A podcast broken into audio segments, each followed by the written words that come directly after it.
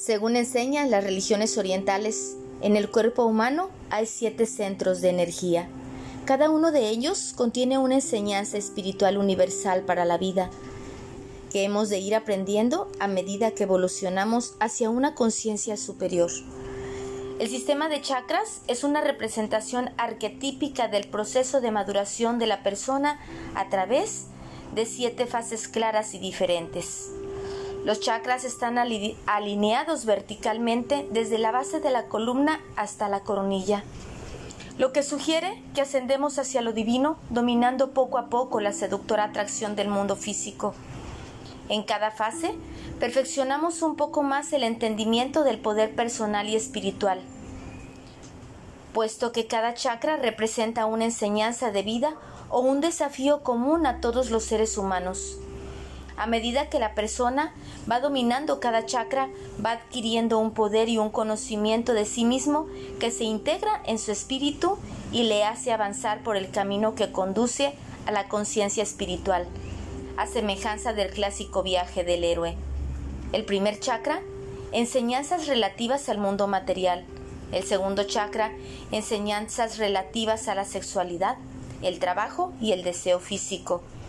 El tercer chakra, enseñanza relativa al ego, la personalidad y la estima propia. Cuarto chakra, enseñanza relativa al amor, al perdón y la compasión. El quinto chakra, enseñanza relativa a la voluntad, a la autoexpresión. El sexto chakra, enseñanza relativa a la mente, a la intuición, a la percepción profunda y a la sabiduría. El séptimo chakra, enseñanza relacionada con la espiritualidad. Estas siete enseñanzas de vida nos dirigen hacia una conciencia mayor. Estas siete fases de iniciación personal representan los poderes innatos que hemos de hacer realidad, los poderes que hemos de emplear conscientemente afrontando los retos que nos representa la vida.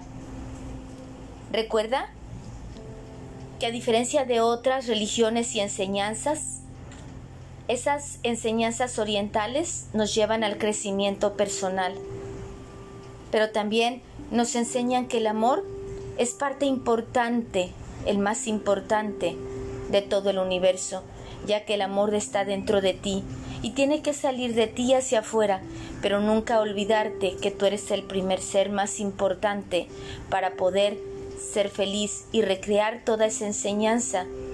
Tú eres el número uno y recordar que algunas personas aman el poder y otras tenemos el poder de amar. Sígueme en mis redes sociales como Lidia Sandoval y en mi página web www.cancunlifegroup.mx.